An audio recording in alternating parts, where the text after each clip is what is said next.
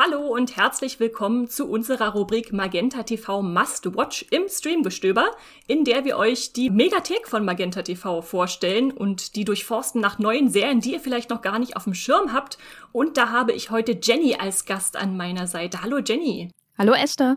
Jenny hat uns heute zwei echte Serien-Geheimtipps mitgebracht, die noch deutlich mehr Aufmerksamkeit verdienen. Glaubt sie zumindest. Also ich kenne sie beide nicht. Und deshalb fackeln wir gar nicht lange und stürzen uns da gleich mal rein, um zu sehen, was das ist. Die erste Serie lief von 2014 bis 15 beim US-Sender äh, WGN America, umfasst zwei Staffeln mit insgesamt 23 Folgen und ist komplett exklusiv bei der Magenta Megathek äh, zu streamen.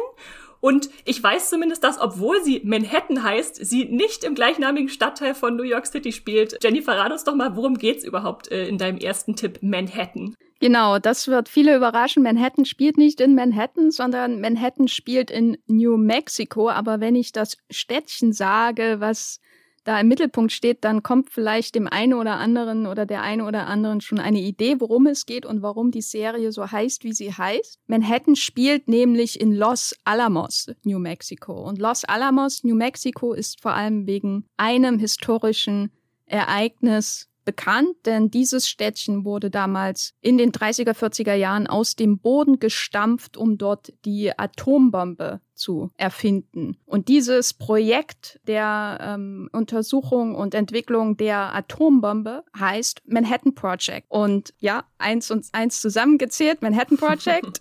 Manhattan äh, darum, geht's in dieser Serie und im Mittelpunkt stehen die WissenschaftlerInnen und ihre Familien, die in Los Alamos ähm, leben und an dieser ultra geheim gehaltenen ähm, oder an diesem ultra geheim gehaltenen Projekt der US-amerikanischen Regierung und des Militärs arbeiten. Und das Spannende daran ist, dass da so viel Geheimhaltung natürlich auch herrschte damals, weil man ja unbedingt verhindern wollte, dass zum Beispiel irgendwelche sowjetischen oder deutschen Spione davon was mitbekommen, dass äh, die WissenschaftlerInnen zum Teil selbst nicht so genau wussten, woran sie arbeiteten, aber natürlich das ahnten und das spielt auch eine große Rolle in der Serie das klingt auf jeden Fall wahnsinnig spannend und nicht nur für Historienfans, sondern auch generell für Serienfans.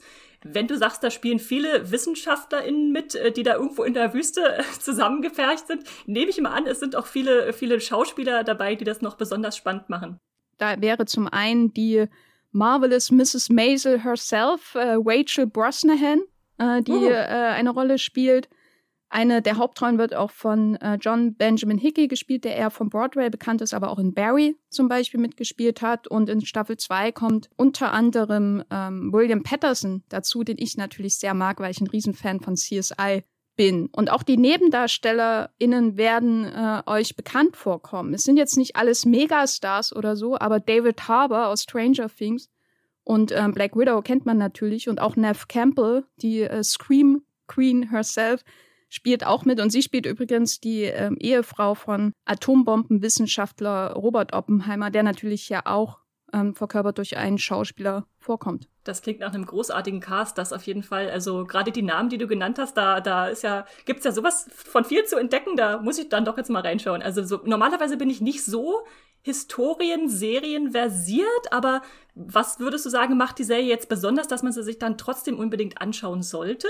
Also ich bin ein Riesenfan von Historienserien, das hilft natürlich, aber es ist wirklich, ähm, das Besondere an der Serie ist wirklich dieser Schauplatz, weil das ist auch so ein, ein so eine einzigartige historische Blase, die da erschaffen wurde. Ne? Da wurde extra diese Stadt mehr oder weniger neu erschaffen mit diesen Wissenschaftlern drin, die da unter höchster Geheimhaltung arbeiten. Und das führt natürlich auch zu so einem ständigen Gefühl der Paranoia. Und das äh, belebt diese Serie, das macht die Serie auch aus, äh, weil die WissenschaftlerInnen, die nach und nach natürlich auch noch mehr ahnen, äh, was da eigentlich alles passiert und warum sie diesen Job eigentlich machen, die geraten dadurch natürlich auch ständig so in den Konflikt mit den Militärs und Geheimdienstlern, dafür, die dafür zuständig sind, dass das alles maximal geheim gehalten wird. Und dadurch entsteht auch so ein Druck.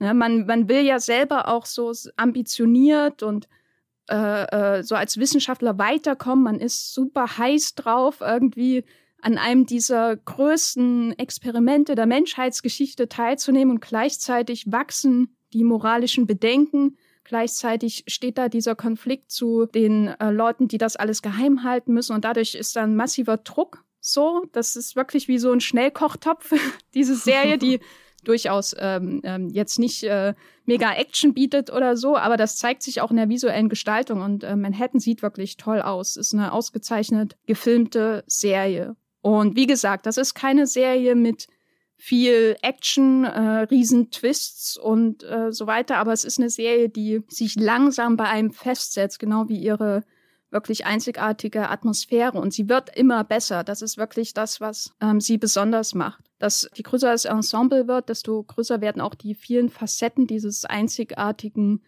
historischen Projekts, das hier beleuchtet wird und die, die Träume und ähm, Wünsche und Ängste der WissenschaftlerInnen und ihrer Familie. Das wird alles immer umfassender und größer und beeindruckender. Und ähm, ja, deswegen hat die auch sehr viel Kritikerliebe erhalten, die Serie. Ja, wenn du jetzt von moralischen Konflikten und sowas sprichst, das spricht mich auch viel mehr an, als wenn du jetzt sagen würdest, da geht voll die Action ab und die zünden äh, immer Atombomben in der Wüste, sondern es ist eher dann hier der menschliche Aspekt, der da stark im Vordergrund zu sein scheint und der wirklich, wirklich gut klingt. Und damit springen, gehen wir dann auch äh, aus Manhattan raus und springen gleich in deinen zweiten Tipp mit, der mir deshalb schon gefällt, weil er einfach so eine wunderschöne Alliteration im Mund ist, wenn ich sage Miss Fischers mysteriöse Mordfälle. Ja, das ist äh, also das absolute Gegenteil auch von Manhattan, muss ich sagen. Ähm, die Spiele, äh, die, die Serie ähm, spielt auch in einer historischen Epoche, nämlich den äh, 20er Jahren in Australien, um genau zu sein, Melbourne. Aber das ist wirklich eine extrem leichtfüßige, kurzweilige ähm, Serie, die jetzt auch nicht so diesen riesen Erzählstrang hat, der sich da durchzieht. Kennt man da von der Besetzung jemand? Ja, also die Hauptfigur, das ist eine Privatdetektivin, die äh, ja, Privatdetektivinnen Sache macht. Mehr muss man eigentlich nicht dazu sagen. Ähm, die wird von Essie Davis gespielt und Essie Davis kennt man wahrscheinlich eher als sehr hysterische, angsterfüllte Mutter aus dem Horrorfilm Der Babadook und deswegen ist es ganz schön, sie mal in einer ganz, ganz anderen Rolle zu sehen, weil Miss Fisher natürlich wesentlich leichter ähm, und leichtfüßiger und ganz und gar nicht Horror ist. Und wen man sicherlich auch kennt, ist äh, Miriam Margolyes. Die hat ja in Harry Potter Professor Sprout gespielt. Die spielt die Tante von Miss Fisher. Sehr gut. Diesmal keine Kräuterkunde, sondern Krimi. Sehr gut, sehr gut.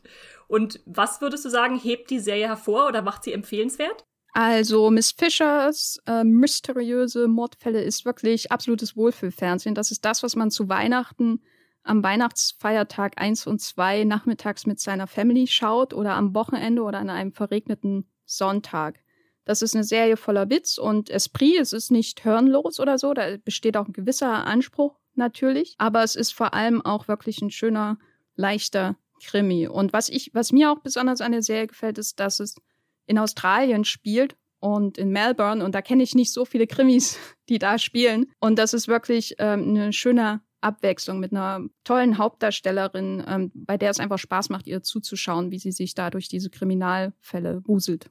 Und in welchem Umfang dürfen wir dann dieses warme Feeling genießen? Also es gibt insgesamt drei Staffeln äh, und 34 Folgen der Serie. Die sind auch so um die eine Stunde lang und die sind alle bei Magenta TV zu finden. Und wenn äh, einem das noch nicht genug ist, dann kann man bei Magenta TV auch die Nachfolgeserie schauen.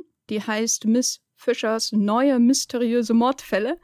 äh, und die spielt in den 60er Jahren, wechselt also das historische Setting, hatte auch einen anderen Cast, aber ist, glaube ich, ähnlich leichtfüßig und unterhaltsam. Ganz wunderbar. Also da haben wir jetzt ja reichlich Futter, was wir an Serien noch gucken können. Wenn ihr auch neugierig geworden seid, könnt ihr das jetzt alles in der Magenta TV Megathek streamen. Alle zwei Staffeln von Manhattan und alle drei Staffeln von Miss Fischers mysteriöse Mordfälle gibt's dort komplett und exklusiv in der Megathek. Und Magenta TV ist das Streaming- und TV-Angebot der Telekom. Also ob man nur Fernsehen will oder ein Hub für Streamingdienste wie Netflix, Disney Plus, Amazon Prime, alle relevanten Megatheken sind da auch eigentlich zu finden. Da gibt's das gebündelt auf einer Plattform. Und ja, darüber hinaus auch eine große kostenlose Auswahl an Serien, Filmen, Dokus, Shows, worauf man gerade Lust hat. Die Megathek äh, hat da auch Channels wie Sony One, Paramount, ARD Plus, ZDF Select drinne. Ganz tolle Top-Titel internationaler Filmstudios als Original und Exclusives Und ja, Magenta TV gibt's auch für Leute, die jetzt nicht als Telekom-Kunden schon dabei sind, sondern auch unabhängig vom Internetabschluss da äh, sich dazuschalten wollen, als App, als Stick oder im Browser und da dann auch flexibel monatlich kündbar. Und wie genau ihr zum Magenta TV Megathek kommt, erfahrt ihr in den Shownotes. Und damit sagen wir Danke an Magenta, danke dir, Jenny, für die tollen Tipps, die du mitgebracht hast und bis zum nächsten Mal. Tschüss!